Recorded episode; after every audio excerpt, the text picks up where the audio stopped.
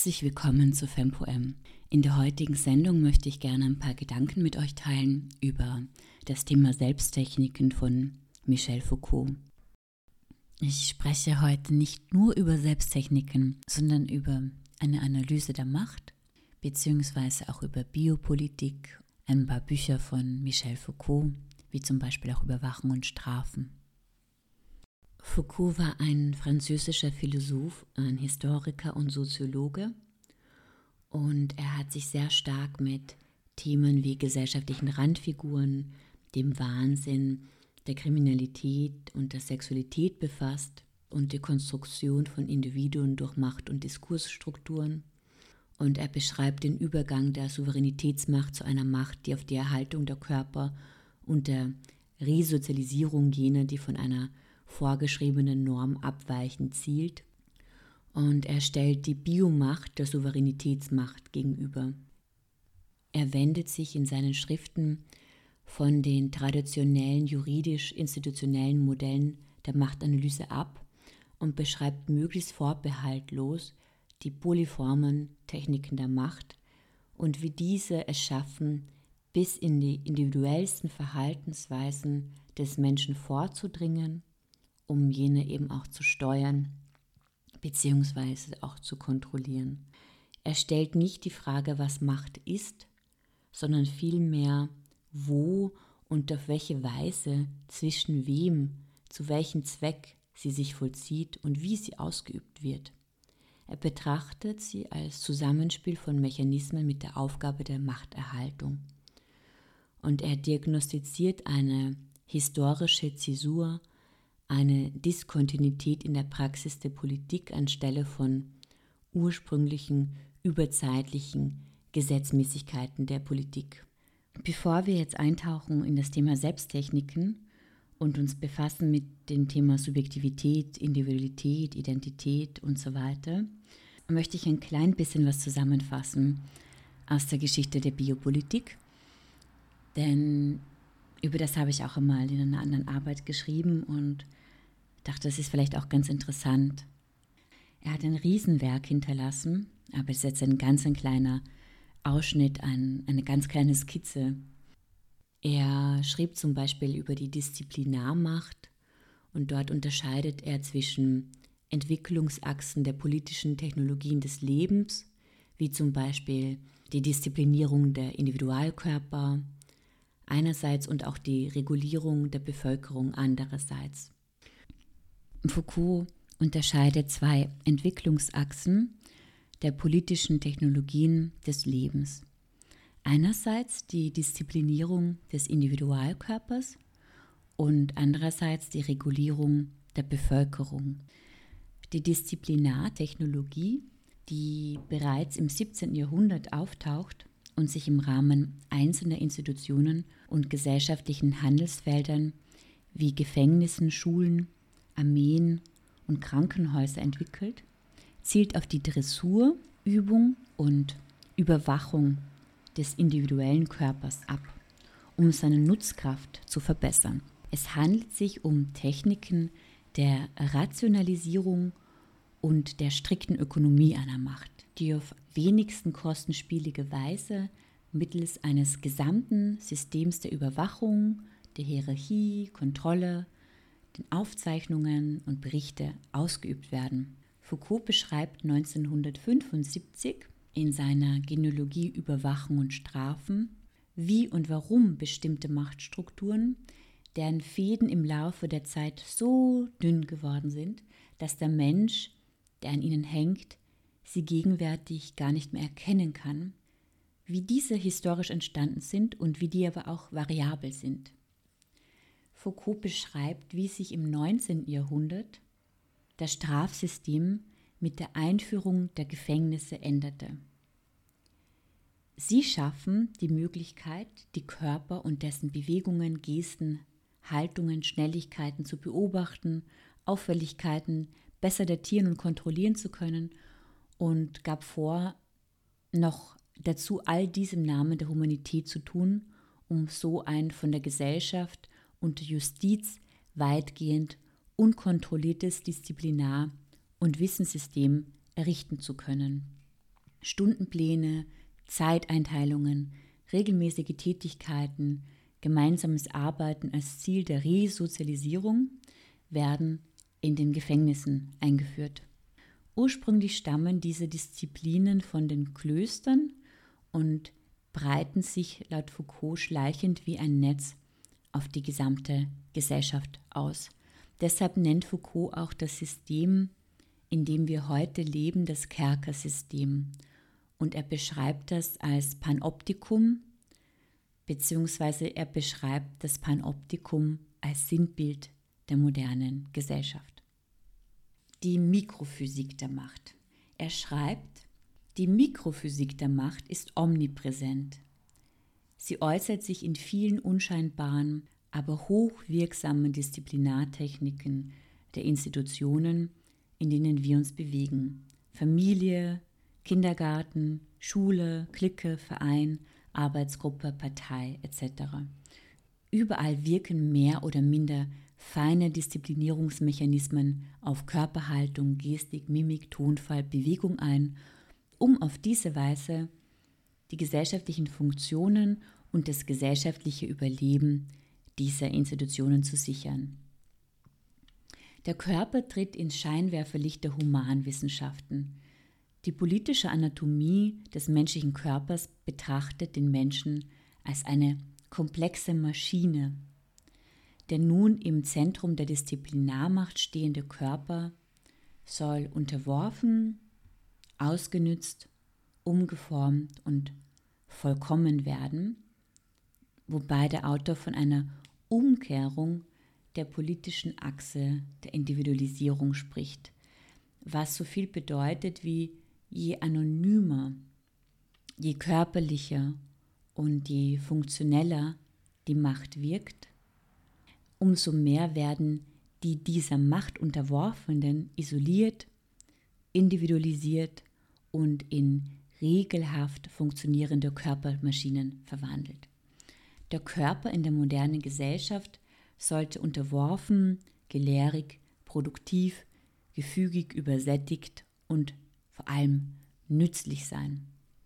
Das neue Ziel ist die Vermehrung der Fähigkeiten des menschlichen Körpers und die gleichzeitige Vertiefung seiner Unterwerfung, wie Lemke schreibt 2007. Im Gegensatz zu Herrschaftsformen wie die sichtbare Sklaverei und Leibeigenschaft gelingt es der Disziplin, die Kräfte des Körpers zugleich zum Zwecke ihrer wirtschaftlichen Nutzung zu steigern und zum Zwecke ihrer politischen Unterwerfung zu schwächen. Die Macht basiert auf dem individuellen Körper einverleibte Disziplinen. Zitat die am Körper angewandte Disziplinartechnik hat zwei Effekte.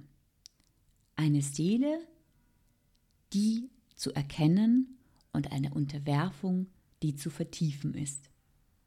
Diese Mikrophysik der Macht dringt, würde ich so beschreiben, in jede noch so kleine Pore des individuellen und gesellschaftlichen Körpers ein, um einen gut funktionierenden Arbeiterinnnenkörper zu schaffen. Neben der Akkumulation von Kapital ist die Disziplinierung des menschlichen Körpers eine der wichtigsten Bedingungen für das Funktionieren der industriellen Gesellschaft. Es wurde im 19. Jahrhundert ein ganzer Apparat von Zwängen erfunden, gleichzusetzen mit dem heutigen Konsumzwang, damit die Arbeiterinnen all ihre Körper und Arbeitskraft in dem Dienst eines Produktionsapparats stellen. Das Individuum rückt aus ökonomischen Gründen in den Mittelpunkt der Aufmerksamkeit, da man es als Arbeitsressource erkennt und schließlich müssen die einzelnen Individuen zum Zweck der Produktionssteigerung in Großgruppen miteinander kooperieren. Sicherheitstechnologien. An der Wende des 18. zum 19. Jahrhunderts entsteht noch eine andere, neue Machttechnologie, die von der Zentralinstanz des Staates organisiert wird und sich vor allem um das Wohlergehen des Gesellschaftskörpers bemühe.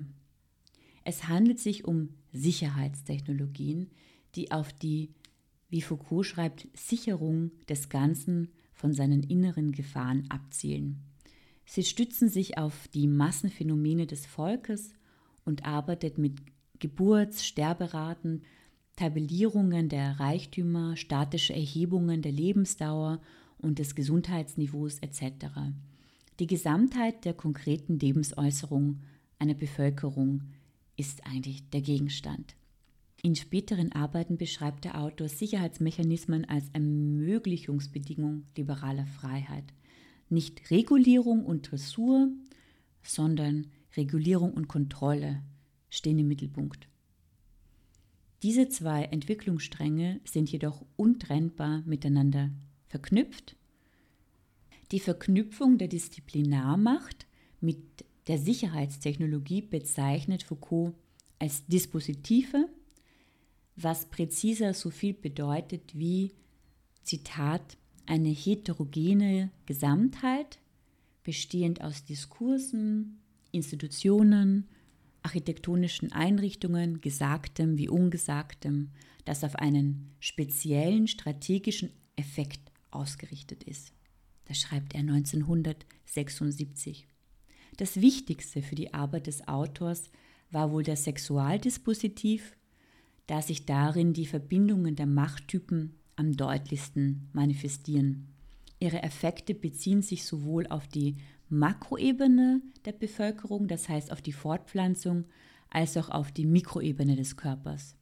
Er beschreibt in einer Vorlesung 1976, dass die grundlegenden Phänomene des 18. und 19. Jahrhunderts darin bestehen, was man die Zitat Vereinnahmung des Lebens durch die Macht nennen könnte eine Machtergreifung auf den Menschen als Lebewesen, wenn Sie so wollen, eine Art Verstaatlichung des Biologischen oder zumindest eine gewisse Tendenz hin zu dem, was man die Verstaatlichung des Biologischen nennen könnte.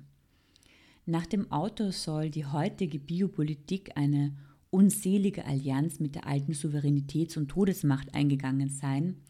Sie haben sich lediglich eine neue Macht untergeordnet, die es vorzieht, sich mit dem Namen Entwicklung und Verwaltung des Lebens zu etikettieren und das Recht zu töten heute anders begründet. Da das Leben selbst zur Angelegenheit politischer Autoritäten wird, ist es zugleich von unvorstellbaren technischen und politischen Vernichtungspotenzialen bedroht. Foucault schreibt, nie waren die Kriege blutiger als seit dem 19. Jahrhundert und niemals richteten die Regime vergleichbare Schlachtfeste unter ihren eigenen Bevölkerungen an. Man stellt ganze Völker auf, damit sie sich im Namen der Notwendigkeit ihres Lebens gegenseitig umbringen. Die Massaker sind vital geworden, gerade als Verwalter des Lebens und des Überlebens. Der Körper haben so viele Regierungen in so vielen Kriegen so viele Menschen töten lassen. Die Biomacht wird so auch zur Tötungsmaschine, nach innen wie nach außen. Foucault beschreibt die Politik als Fortsetzung des Krieges mit anderen Mitteln. Sie sei die Verlängerung des im Krieg aufgezeigten Ungleichgewichts. Foucault beantwortet seine Frage, wer gegen wen kämpft, mit der Antwort, dass alle gegen alle kämpfen. Und es gibt laut ihnen stets etwas in uns, das gegen etwas anderes in uns kämpft, diese Kriege fänden jeden Tag statt. Der montierte Alltag täusche über diesen Zustand nur hinweg. In den Vorlesungen zwischen 1978 und 1979 am Collège de France hatte Foucault die Absicht, das Verhältnis zwischen Liberalismus und Biopolitik zu analysieren. Der Autor begreift Liberalismus nicht nur als ökonomische Theorie oder politische Ideologie, sondern als eine spezifische Kunst der Menschenführung, die sich an der Bevölkerung als einer neuen politischen Figur orientiert und über die politische Ökonomie als Interventionstechnik verfügt. Lemke schreibt, im Zentrum der liberalen Reflexion steht eine bis dahin unbekannte Natur, die historisches Ergebnis der veränderten Produktions- und Lebensverhältnisse ist die zweite Natur der sich entwickelnden bürgerlichen Gesellschaft. Ausgangspunkt der Sicherheitstechnologien ist die Installation des empirisch Normalen. das als Norm dienen soll. Das durch statische Erhebungen festgeschriebene. Diese basiert auf der Idee der Selbstregulation des Marktes und der freien Zirkulation von Menschen und Waren, auf ein Regulierungshandeln im Einklang mit den Gesetzen einer Natürlichkeit, die sie selber erfand. Der liberale Rückgriff auf die naturale Metaphorik scheint paradox, da es doch im Grunde darum geht, die Natur endgültig hinter sich zu lassen. In genau dieser Zeit stehen wir ja jetzt. Wir leben in einer Zeit, in der wir der Natur schon so geschadet haben. Wir sind bedroht von so vielen Waldbränden jeden Tag. Überall brennt es. Die Welt brennt. Und es gibt einen von den Menschen verursachten Klimawandel bzw. eine Erderwärmung. Und um das Überleben überhaupt sichern zu können, muss ganz viel gesellschaftliche Veränderung passieren, weil die Logik des Kapitalmarktes, der auf Ressourcensteigerung aus ist und auf die Produktion von immer neuen, in dem Sinn gegen die Wand gefahren ist. Es ist wirklich höchste, höchste Eisenbahn, wie man das so schön sagt. Höchste Not. Ja, das ist nur das Nebengedanke. Da ist es ja auch ganz interessant, einfach drüber nachzudenken, was für uns als ganz natürlich gilt. Wie zum Beispiel Genderrollen oder binäre Geschlechtsidentitäten. Das wird uns auch alles verkauft als Natur, als etwas natürlich Gegebenes.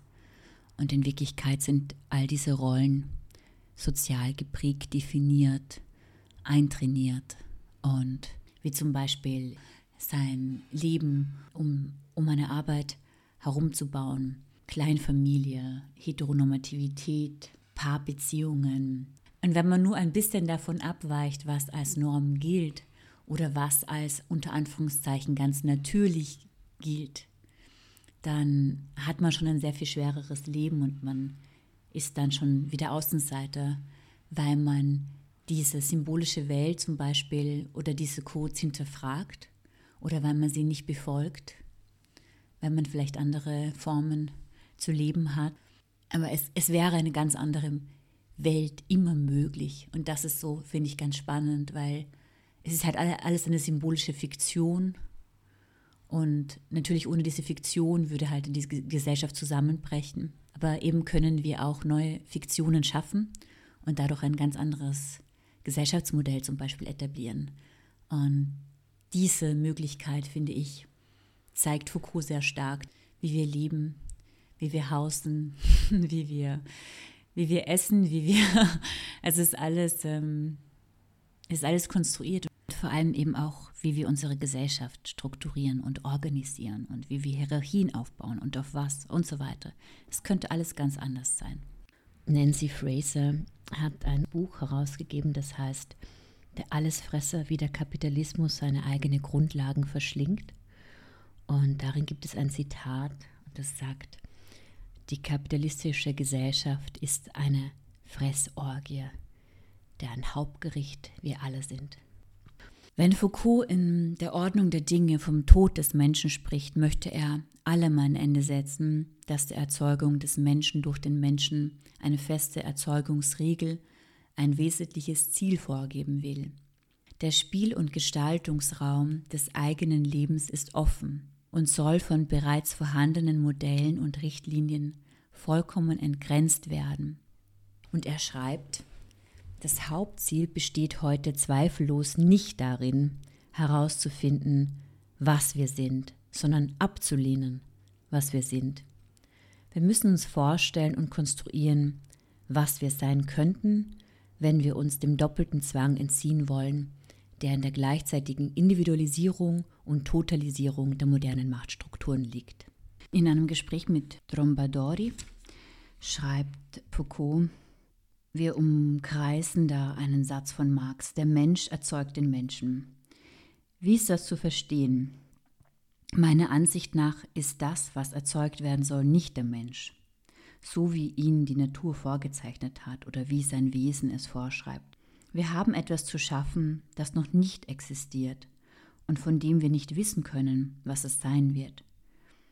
Ich stimme was das Wort erzeugen angeht, nicht mit dem überein, welche die Produktion des Menschen durch den Menschen nach dem Muster der Produktion des Wertes, der Produktion des Reichtums oder eines ökonomischen Gebrauchsgegenstandes verstehen würde. Es geht ebenso sehr um die Zerstörung dessen, was wir sind, um die Schöpfung von etwas ganz anderem, einer völligen Innovation. Wenn ich von dem Tod des Menschen spreche, möchte ich allem ein Ende setzen, dass diese Erzeugung des Menschen durch den Menschen eine feste Erzeugungsregel, ein wesentliches Ziel vorgeben will. Als ich in der, in der Ordnung der Dinge diesen Tod als etwas dargestellt habe, das sich in unserer Epoche vollzieht, habe ich mich getäuscht. Ich habe zwei Aspekte miteinander verwechselt. Der erste ist ein untergeordnetes Phänomen, die Feststellung, dass in den verschiedenen Humanwissenschaften, die sich entwickelt haben, eine Erfahrung, in die der Mensch seine eigene Subjektivität hineinlegt und in der er diese Subjektivität zugleich transformiert hat, der Mensch am Ende seiner und lang verschlungenen Wege niemals sich selbst begegnet ist. Wenn es das Versprechen der Humanwissenschaften war, uns den Menschen zu entdecken, so haben sie es gewiss nicht gehalten. Es handelte sich dabei eher um eine allgemeine kulturelle Erfahrung, nämlich die Konstitution einer neuen Subjektivität, vermittelt durch eine Operation, die das menschliche Subjekt auf ein Erkenntnisobjekt reduziert. Der zweite Aspekt den ich mit dem ersten verwechselt habe, besteht darin, dass die Menschen im Laufe ihrer Geschichte niemals aufgehört haben, sich selbst zu konstruieren. Das heißt, ihre Subjektivität beständig zu verschieben, sich in einer unendlichen und vielfältigen Serie unterschiedlicher Subjektivitäten zu konstituieren. Diese Serie von Subjektivitäten wird niemals zu einem Ende kommen und uns niemals vor etwas stellen, das der Mensch wäre. Der Mensch ist ein Erfahrungstier. Er tritt ständig in einen Prozess ein, der ihn als Objekt konstituiert und ihn dabei gleichzeitig verschiebt, verformt, verwandelt, der ihn als Subjekt umgestaltet. Das war es, was ich sagen wollte, als ich undeutlich und vereinfacht vom Tod des Menschen sprach. Aber ich gebe nichts Grundsätzliches auf. Ich habe auch ein Zitat von ihm von einem Film äh, rausgeschrieben und übersetzt. I don't believe in the virtue of using language for self expression. The language that interests me is the one that can actually destroy all circular, enclosed, narcissistic forms of the subject and oneself.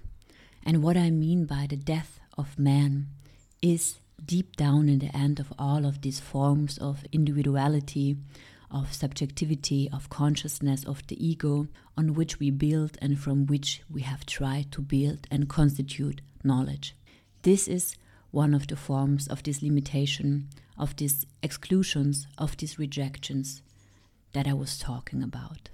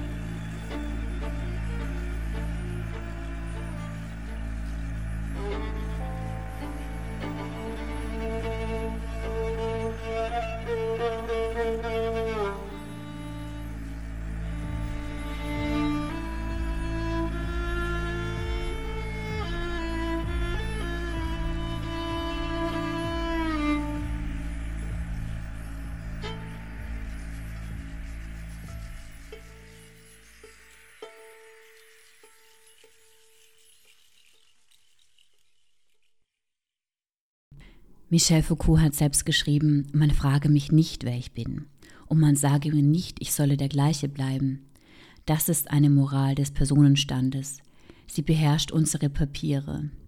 Das veröffentlichte 1969 Foucault in dem Buch Archäologie des Wissens. Wie im früheren Teil gehört, beschäftigte ich mich in meinen früheren Forschungen zu Biopolitik mit Michel Foucaults Schriften, in welchen er ein autonomes Subjekt fast zur Gänze liquidierte. Die verschiedenen Analysen der Macht, von der erwähnten Disziplinarmacht über Sicherheitstechnologien zu den Dispositiven und der Mikrophysik beschreiben vor allem die Fäden der Macht, an welchen der Mensch als politisiertes Lebewesen hängt.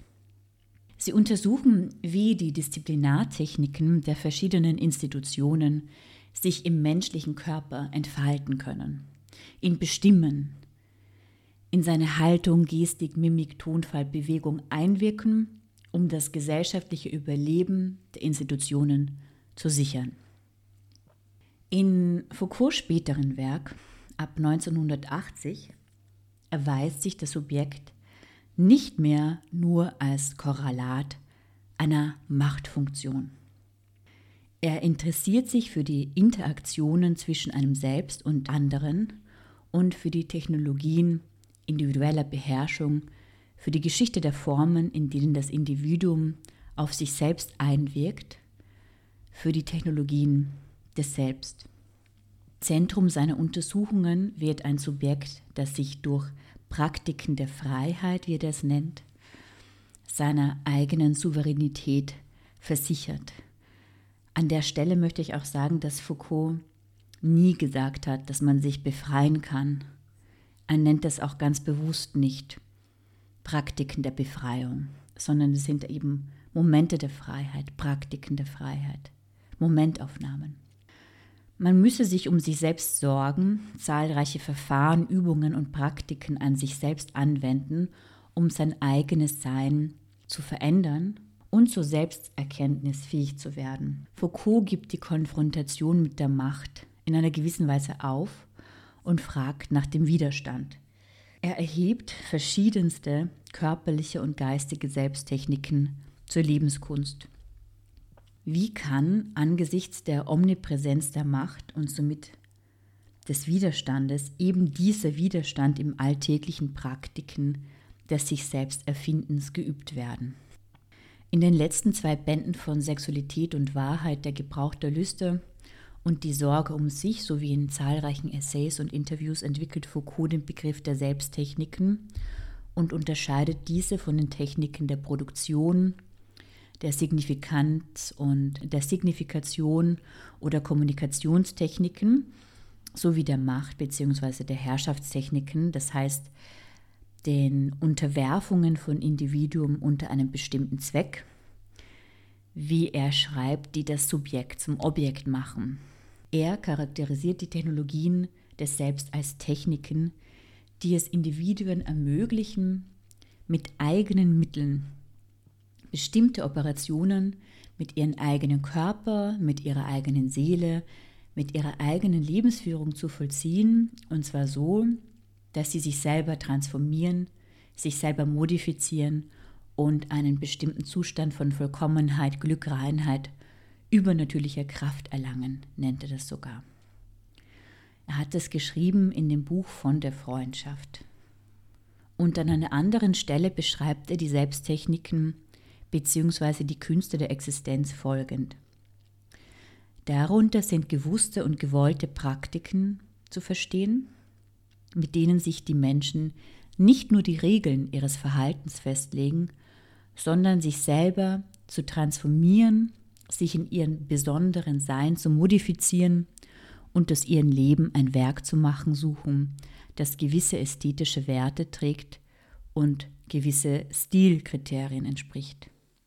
Die Praktiken des Selbst an sich selbst dienen dazu, den, ich zitiere, repressiven Riegel aufzusperren, damit sich der Mensch wieder mit sich selbst versöhnt, seine Natur wiederfindet oder mit seinem Ursprung wieder in Verbindung tritt und ein erfülltes und positives Verhältnis zu sich selbst herstellt. Das hat tatsächlich Foucault geschrieben in der Ethik der Sorge um sich als Praxis der Freiheit in dem Buch Analytik der Macht, das im Surkamp Verlag erschienen ist. Er definiert die Praktiken des Selbst nicht als Prozesse einer Befreiung, wie ich schon gesagt habe, jedoch eben als Praktiken der Freiheit. Die Selbsttechnologie impliziert in jeder Kultur eine Reihe von Wahrheitsverpflichtungen, schreibt er. Die Wahrheit entdecken, durch die Wahrheit erleuchtet werden, die Wahrheit sagen. All das soll für die Konstitution oder die Transformation des Selbst wichtig sein.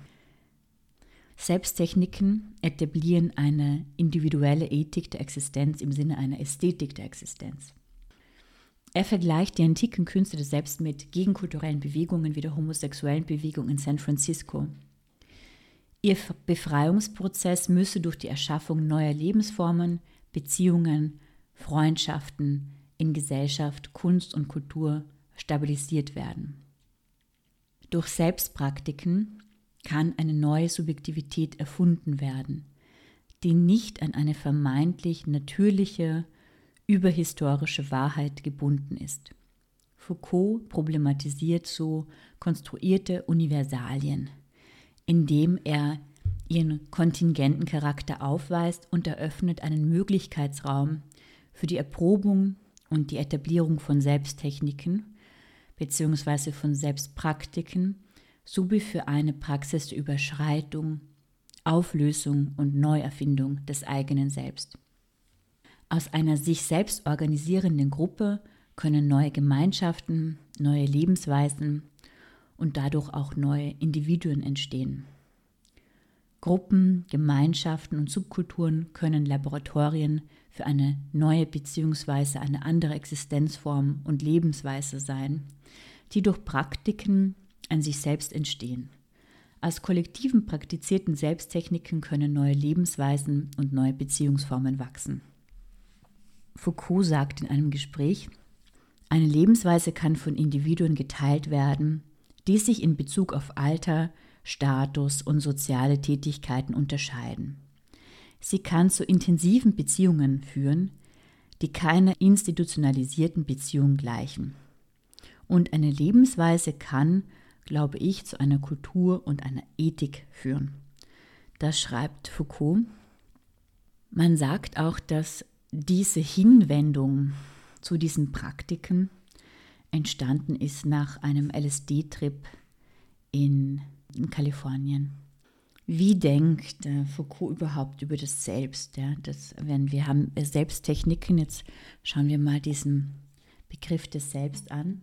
Also er beschreibt die Transformationspotenziale des Selbst durch Selbstpraktiken.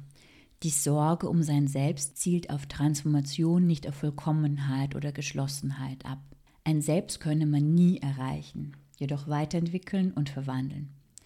Er betont diesen transformativen und transitiven Charakter. Es ist somit wie das Denken, das eben nie einen Endpunkt erreichen wird. Es bewegt sich immer in unterschiedliche Richtungen fort und nimmt andere Perspektiven und Blickwinkel ein. Wie das Denken nimmt es selbst nie eine endgültige Form an, sondern bewegt sich, entwickelt und erweitert sich zwischen, jenseits, seitlich, unter und über Formen hindurch. Das lateinische Präfix trans bedeutet durch, über, hinüber, jenseits, darüber hinaus, auf die andere Seite hinaus, hindurch. Formare bedeutet bilden, formen, gestalten, schaffen oder einrichten und stammt von dem Wort forma, Gestalt, Form, Aussehen, Schönheit. Für Foucault gibt es keine abgeschlossene Subjektivität, die aufzeigen könnte, was der Mensch sei.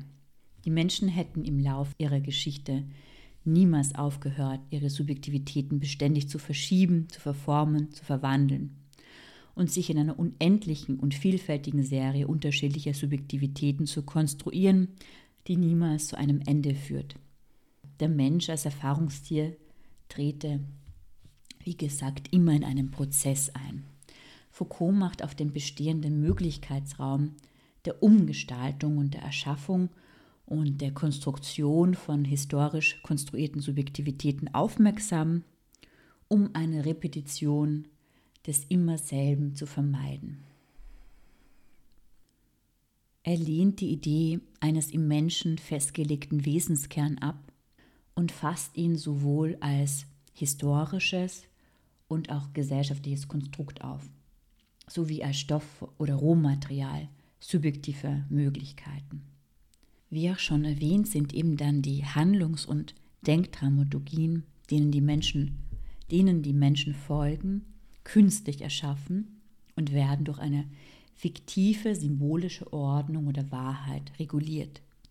Foucault macht sichtbar, dass diese sowie auch Subjektivität aufgrund ihrer künstlichen Konstruktion durch aktives Hinzufügen anderer Fiktionen oder Wahrheiten verform, erweiterbar und verschiebbar ist. Foucault interessiert, wie verschiedene soziale Mechanismen, Konzeptionen und Denksysteme die gesellschaftlichen Praktiken der jeweiligen Zeit prägen und fragt eben implizit in seinem Spätwerk zugleich nach einem Möglichkeitsraum für Praktiken der Freiheit, die dem Individuum helfen sollen, im Alltag den repressiven Riegel, wie er nennt, aufzusperren. Ein kleiner Exkurs zu Lacan, weil der hat auch über Subjektivität geschrieben. Und der geht zum Beispiel davon aus, dass ein Selbst eine Konstruktion ist, die aus dem Glauben an eine kunstvoll gefertigte, fiktive symbolische Ordnung geschaffen wurde und sieht die Unterwerfung des Menschen unter Regeln, Sprache und einer vorgeschriebenen Handlungsdramaturgie in sozialer Interaktion auch nicht als natürlichen Prozess an. Ein Subjekt sei lediglich ein Nebenprodukt des symbolischen Systems, in dem der jeweilige Mensch lebe. Es ist so ein Kind von Subjektivierung und Sozialisierungsformen, die von Dispositiven produziert werden. Demnach bedeutet Subjektsein immer auch Unterwerfung.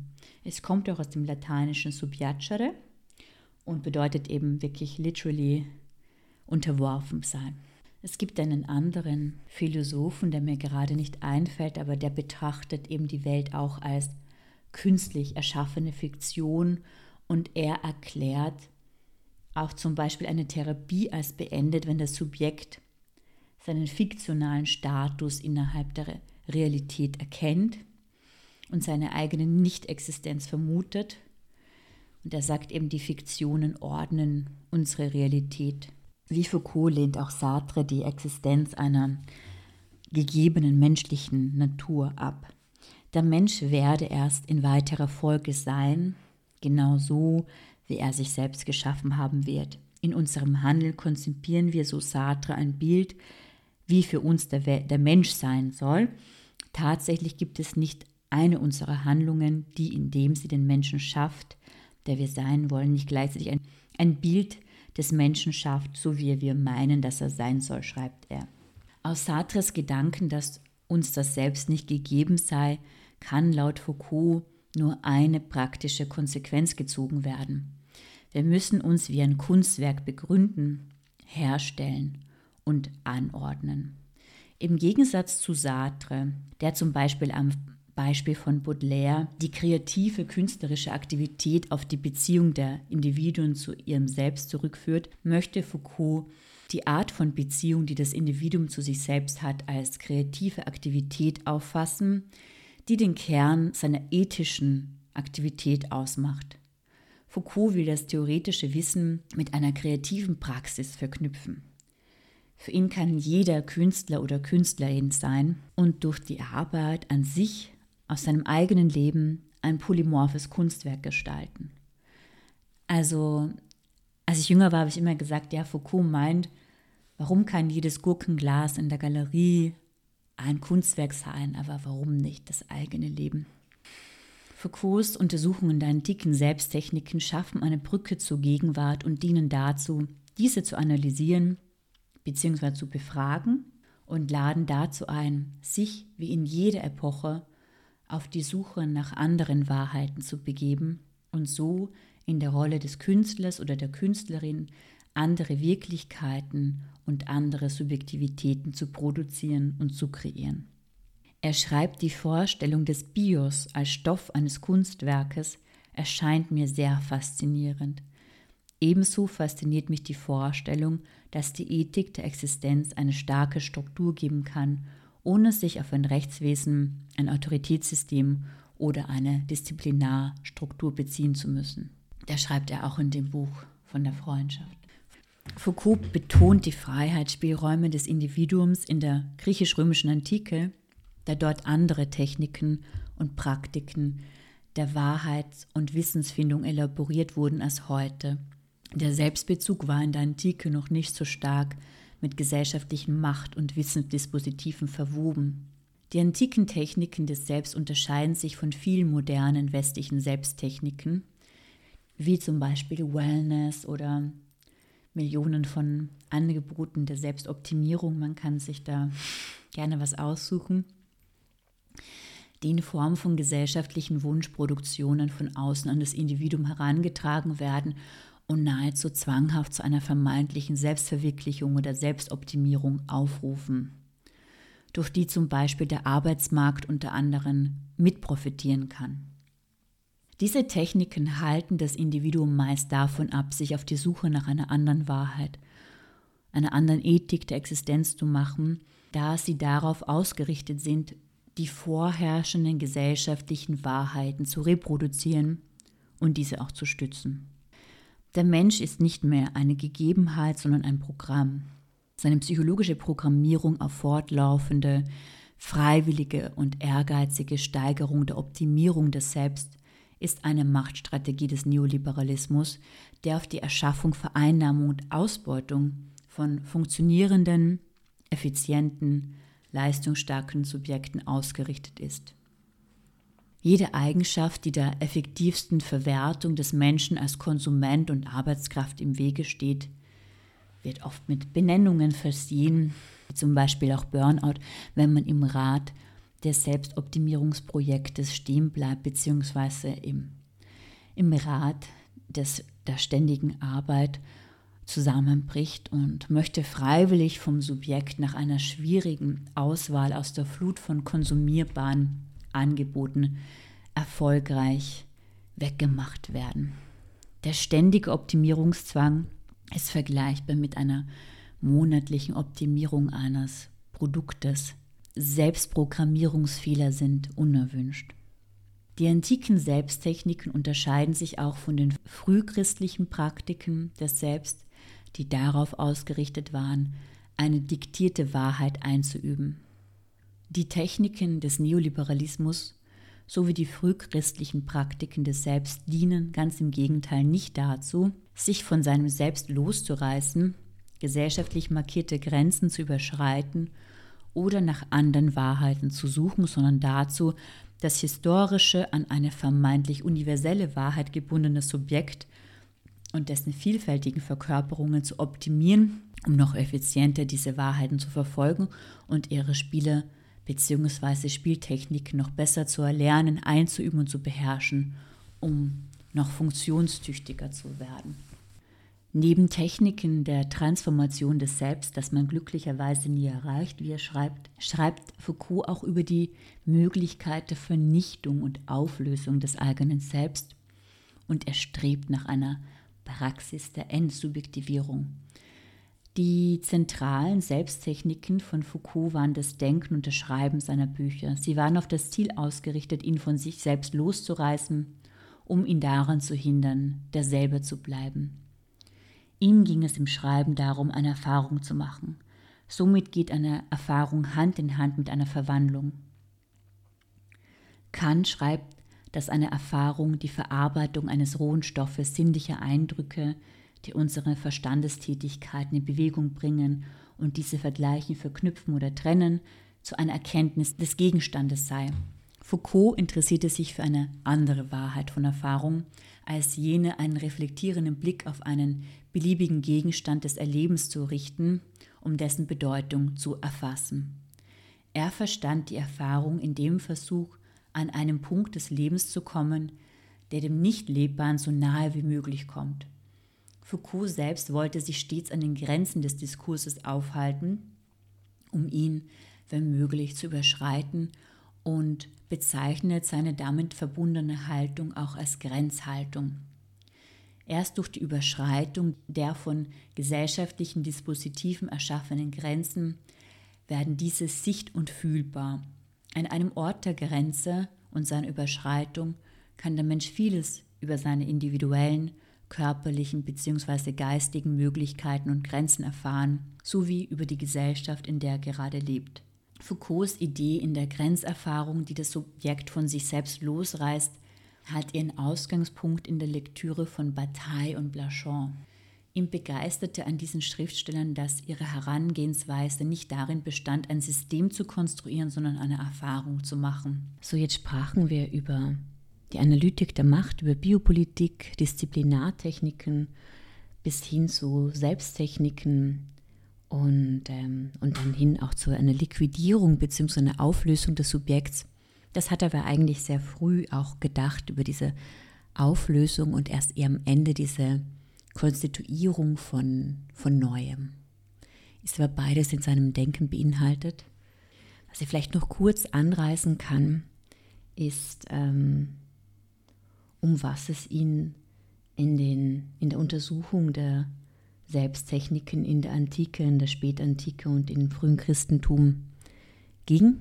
In der Vorlesung Hermeneutik des Subjekts am Collège de France beschreibt Foucault in drei geschichtlichen Phasen, eben der Antike, der Spätantike und dem frühen Christentum am Beispiel der Askese unterschiedliche Arten der Selbstpraktiken. Dabei betont er die Freiheitsspielräume der Individuen in der griechisch-römischen Antike, deren Selbsttechniken eine Umkehr zu sich selbst implizieren und eine als Ethik der Existenz im Sinne einer Ästhetik der Existenz gelebt wurden, die von dem Prinzip der Stilisierung des Verhaltens folgt, um ihr die schönste und vollendetste Form zu geben. Erst in Bezug zu sich könne man Freiheitsmomente erreichen. Er sieht den Selbstbezug auch als einen Widerstandspunkt gegen die moderne Machtverhältnisse.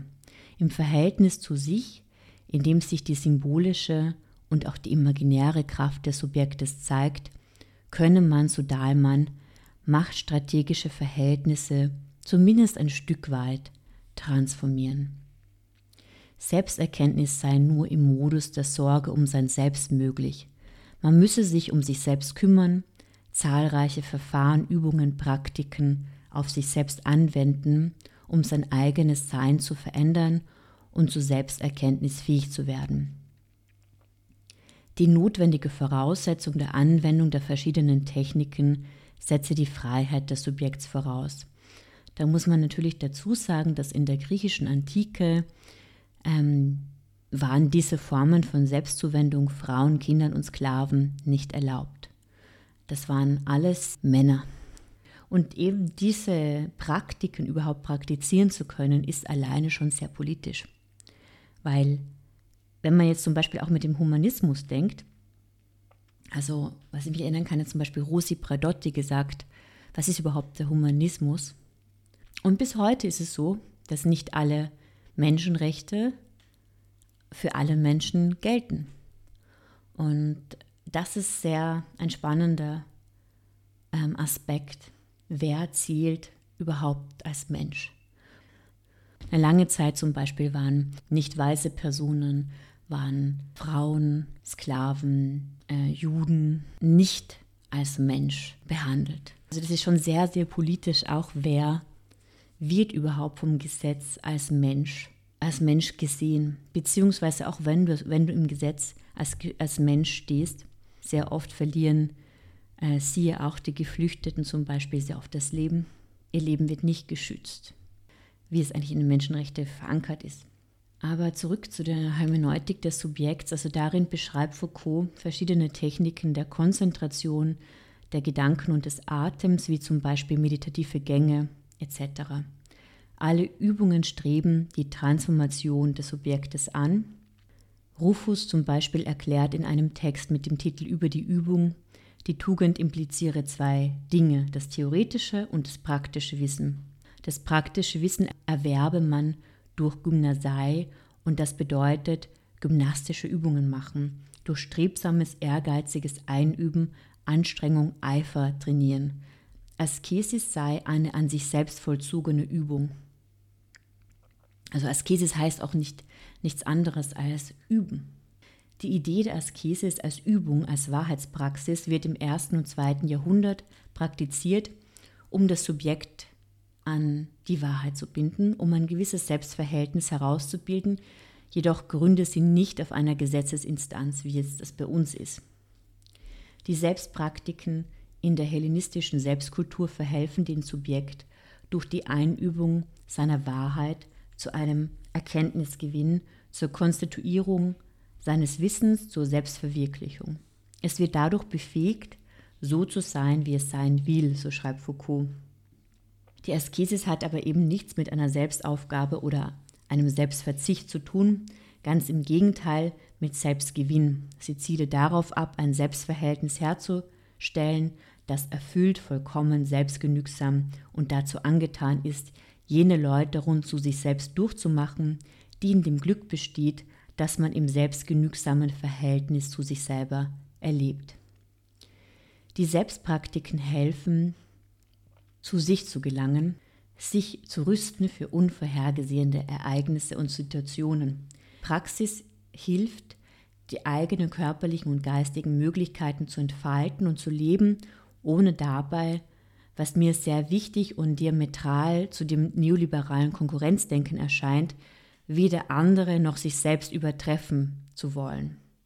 Also das heißt, es geht dabei nicht um einen Konkurrenzkampf. Aber es ist ganz interessant, äh, Marc Aurel schreibt dann zum Beispiel über einen Ringkämpfer und wie der angegriffen wird zum Beispiel oder wie der trainiert, soll ihn bereiten auf die, die dann im Leben auftreten werden. Und es gibt auch zum Beispiel, was ich ganz interessant finde, werden da auch Techniken berichtet, dass man jeden Tag schreibt und dass man sich auch sehr oft die Frage stellt, bei welcher Tätigkeit möchte man sterben? Eine Meditation des Todes. Und all das eben ist sehr stark verwoben mit einer Ethik der Existenz im Sinne einer Ästhetik der Existenz. Und Foucault hat eben diese verschiedenen ähm, Techniken erforscht, um eine Brücke zu bauen und sich zu fragen, wie können wir heute andere Kulturen schaffen, wenn wir kollektive Praktiken machen, die vielleicht noch außerhalb stehen von zu stark verwobenen Machtstrukturen. Aber heutzutage sind diese Verwebungen von Strukturen der Macht so omnipräsent und so komplex, dass es sich deshalb extra diese anderen Zeiten ausgewählt waren, weil das damals noch sehr klar war. Die Hierarchien, die Trennungen, die Aufteilung der Macht und so weiter.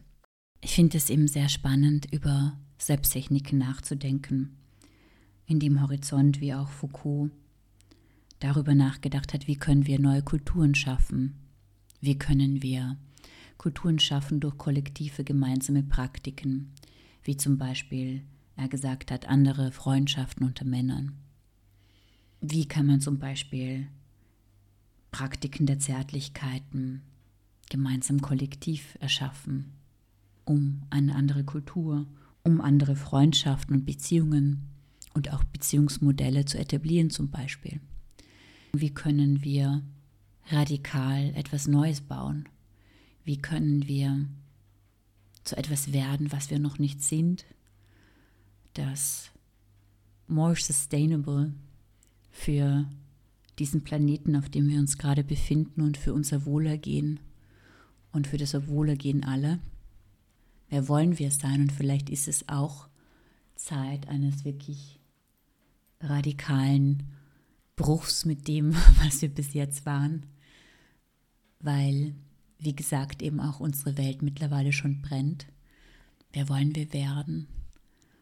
und diesen Menschen, der wir bis jetzt waren, vielleicht auch hinter uns lassen und dessen Gesellschaftssysteme etc. Die Aktivistin Fannie Lou Hamer hat ja dieses sehr, sehr berühmte Zitat geschrieben. No one is free until everybody is free. Und ich glaube, an dem möchte ich mich festhalten als Vision einer Zukunft. Es ist, glaube ich, ein schöner Traum, dass wir alle frei sind. Ich hoffe, dass für euch ein paar interessante Ideen dabei waren und ähm, ich wünsche eine schöne Zeit. Danke fürs Zuhören.